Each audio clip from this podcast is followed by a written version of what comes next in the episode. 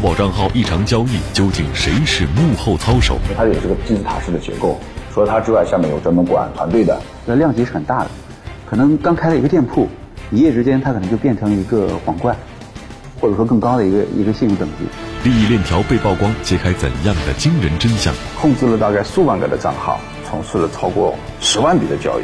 这事实上对整个互联网的一个诚信体系的破坏是非常的严重的。其实按照就是统计来看啊，大概有两千多个一共会员，颁发的时候一共有一千五百多个。刷评论是否犯非法经营罪？双方争论不休。没有这个经营资质，他的处罚措施仅仅规定了这个是行政处罚措施。超过了行政处罚的范畴，所以应该追究其刑事责任。全国第一起组织刷单入刑案，法官如何判决？敬请收看《法治天下之淘宝上的刷手》，讲述典型案例，传播法治声音。大家好，这里是《法治天下》，我是玛雅。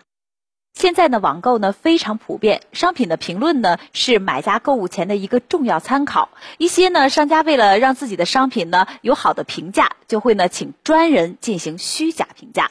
但是您不知道的是啊，这种组织虚假评价的行为竟然触犯了刑法。我们呢今天案件要讲述的就是全国第一起因为呢在淘宝上组织刷评论入刑的案件。这种行为呢，究竟触犯了什么法律？又该如何认定呢？让我们一起走进今天的《法治天下》。这里是浙江省杭州市余杭区阿里巴巴集团安全部。二零一四年七月的一天，负责公司安全业务的专家袁怀斌和他同事发现，有一个淘宝账号在特定的时间内存在大量的交易。这个交易呢，可能一天或者一晚上，可能就会很多，那量级是很大的。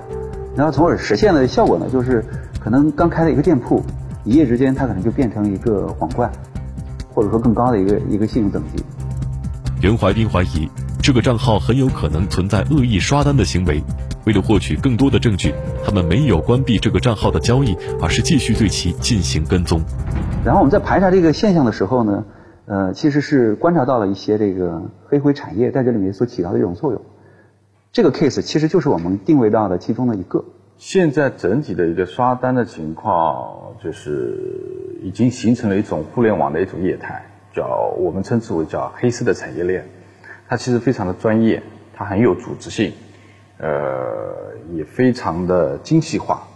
那么目前我们总体的感觉就是，呃，他们对于整个互联网平台的一些规则非常的熟悉。在后来的排查中，袁怀斌发现，这个账号并不是单独行动，而是有组织架构存在的。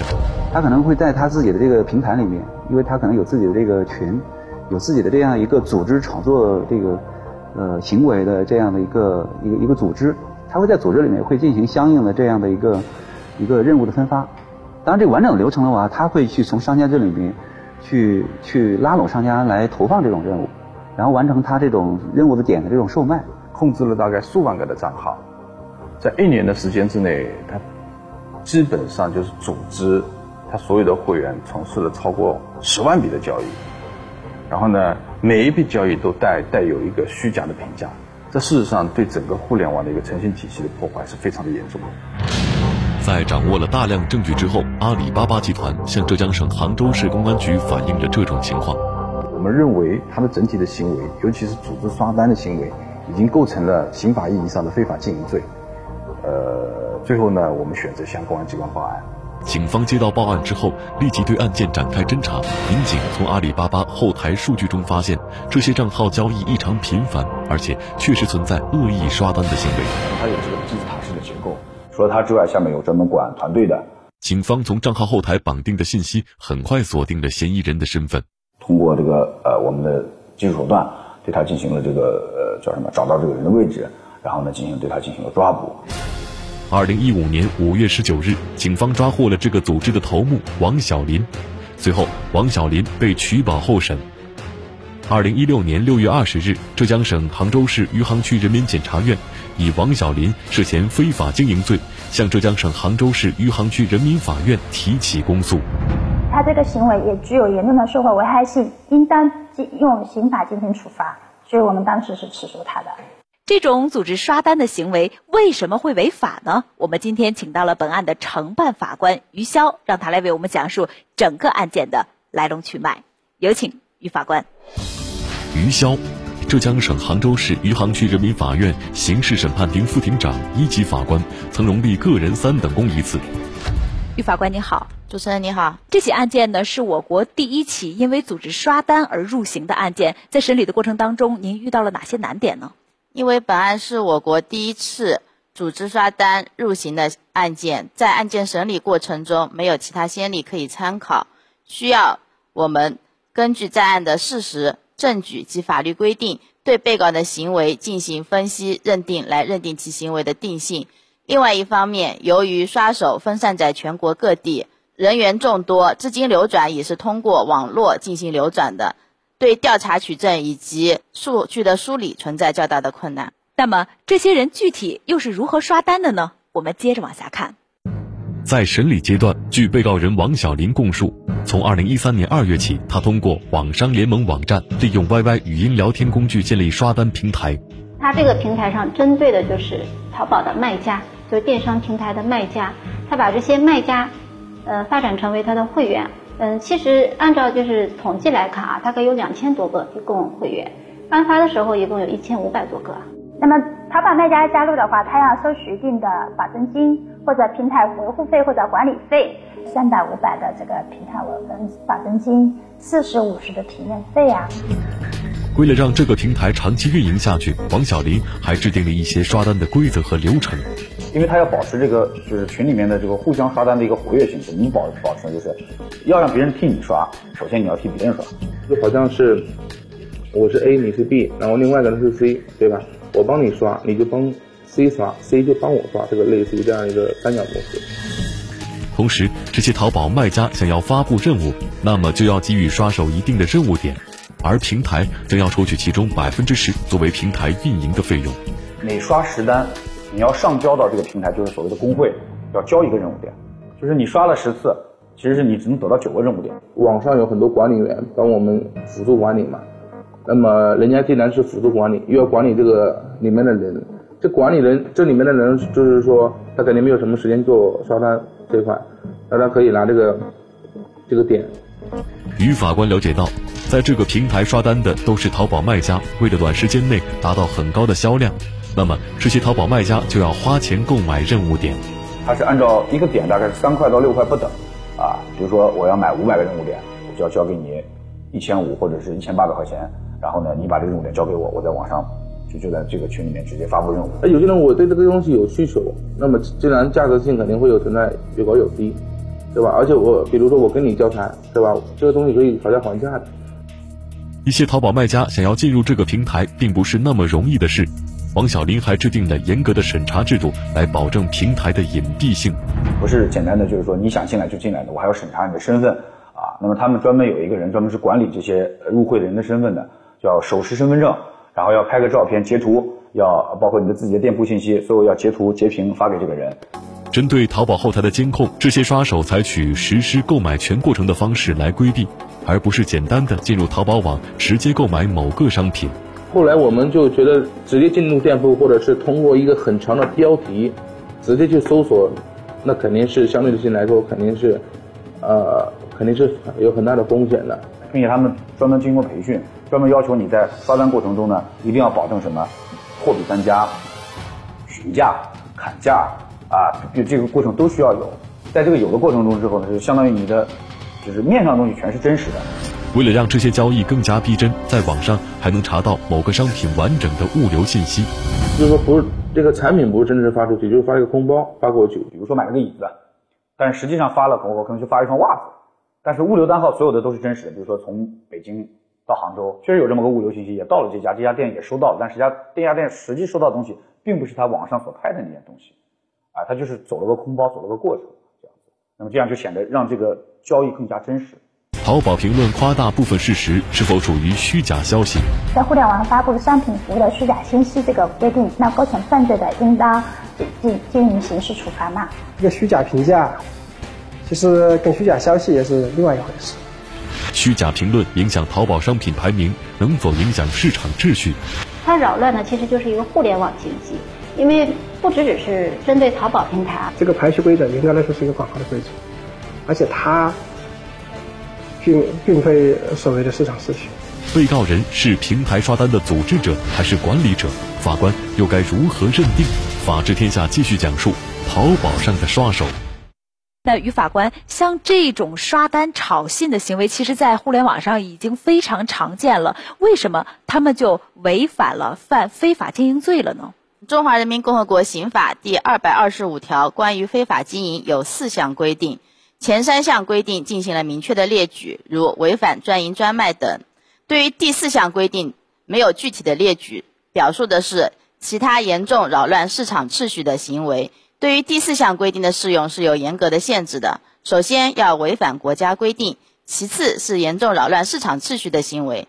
那么，被告人是否违反了相关的国家规定之后呢？又扰乱了市场秩序呢？我们接着往下看。在法庭上，公诉人又提出，被告人王小林组织刷单的行为违反了全国人民代表大会常务委员会关于维护互联网安全的决定。他在淘宝网上发布这个虚假的好评这种信息，发布虚假信息，在互联网上发布商品服务的虚假信息，这个规定，那构成犯罪的，应当进进进行刑事处罚嘛？但是，被告人的辩护人认为，王小林并没有发布任何虚假的消息，只是夸大了部分的事实。这个东消息是不是虚假也很难说，只不过是带点广告效益。淘宝网上的话，这个虚假评价，其实跟虚假消息也是另外一回事。因为在淘宝网上对虚假评价，大家消费者都有一定认知的，对吧？不像虚假消息，它的危害性实在大多了。它就是一个混淆的一个概念。对于其他买家来看，你这个好评信息关于商品这个商品服务功能性能是怎么样的？对于其他买家来说就是一个信息。那么他这个信息其实他是假，他没有用过，他就按照买家的要求，我给你发布一个假的信息，误导其他的卖家，不就是一个虚假信息吗？公诉人认为，在淘宝上以虚假的消息进行评价，严重误导了消费者，无疑也对市场秩序造成了影响。他就是明知是虚假的信息。仍通过信息网络提供发布虚假信息的服务，侵扰乱市场秩序，情节严重的行为。原来在淘宝网上会有一个商家排名规则，每个月都会对各个商家的销量和评价做一个统计，而这些销量和评价将会直接影响商家的排名位置。对此，被告人的辩护人给出了这样的解释：虚假刷单啊，它确实可能会影响到，但是影响的也是这一个月。而且在这个排名的话，这个这个虚虚假这个销量啊，跟这个呃虚假的评论，并不是唯一的这个决定因素。这个排序规则严格来说是一个广告的规则，而且它并并非所谓的市场秩序。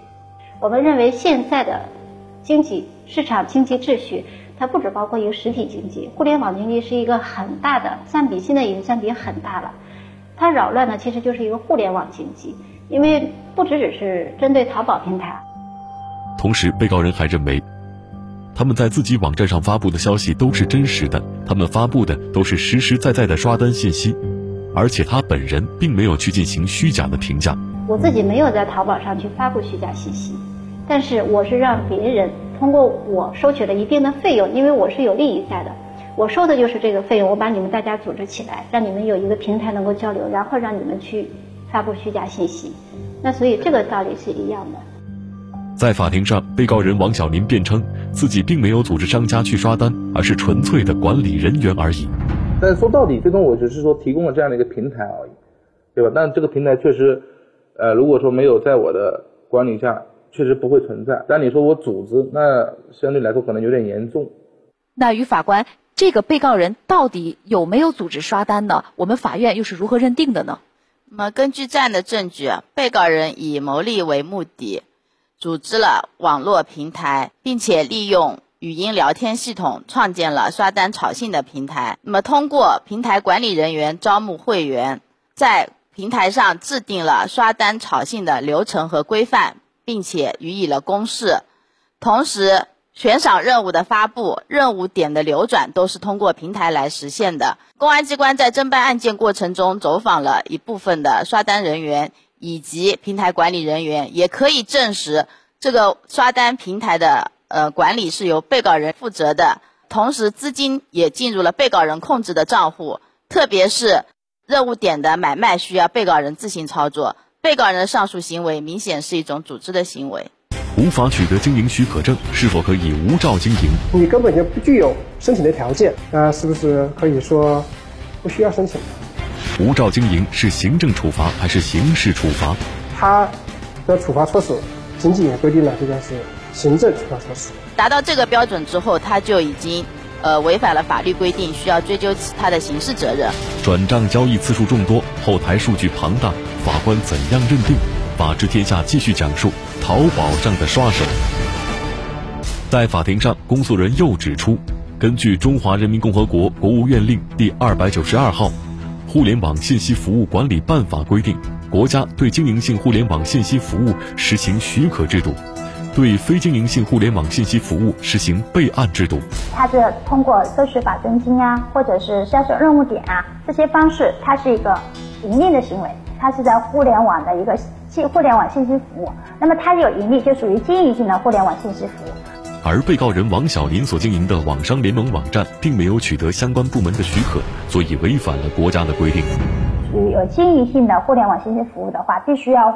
获得这个互联网信息服务增值电信业务许可证的，那么他是没有获得这个许可证就从事经营活动。这个江苏省的，呃，有职责部门的回复，他根本这个个人是没有办法，就是根本不具备这个条件，所以他是没有这个资格的。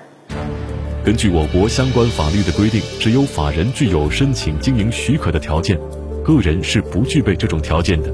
据此，被告人的辩护人则给出了这样的辩护意见：你根本就不具有申请的条件。那这另外一个意思讲，或者说有利于被告人的这个解释讲，那是不是可以说不需要申请？但是，于法官在审理案件时认为，法律明确规定需要取得相应的资质才能经营，被告人不具备申请资格，并不是违规经营的借口。这时，被告人的辩护人又提出了另外一个观点：根据这个《呃互联网信息服务办法》第十九条规定，没有这个经营资质而从事这个经营性互联网服务的，他的处罚措施仅仅也规定了这个是行政处罚措施，并没有涉及到这个刑事处罚。那于法官对于被告人的这种行为，我们究竟是应该呃追究他的行政处罚呢，还是对他追究这个刑事责任呢？嗯，行政违法和刑事违法在某些情况下可能存在竞合。比如，我们举一个非法经营中比较常见的案例，就是贩卖香烟。如果贩卖少量的香烟，行为可能只触犯行政法律法规规定，应该追究其行政责任。那么，如果说贩卖一定数量的香烟达到了呃，构罪的标准，因为非法经营其实也有犯罪数额的要求的。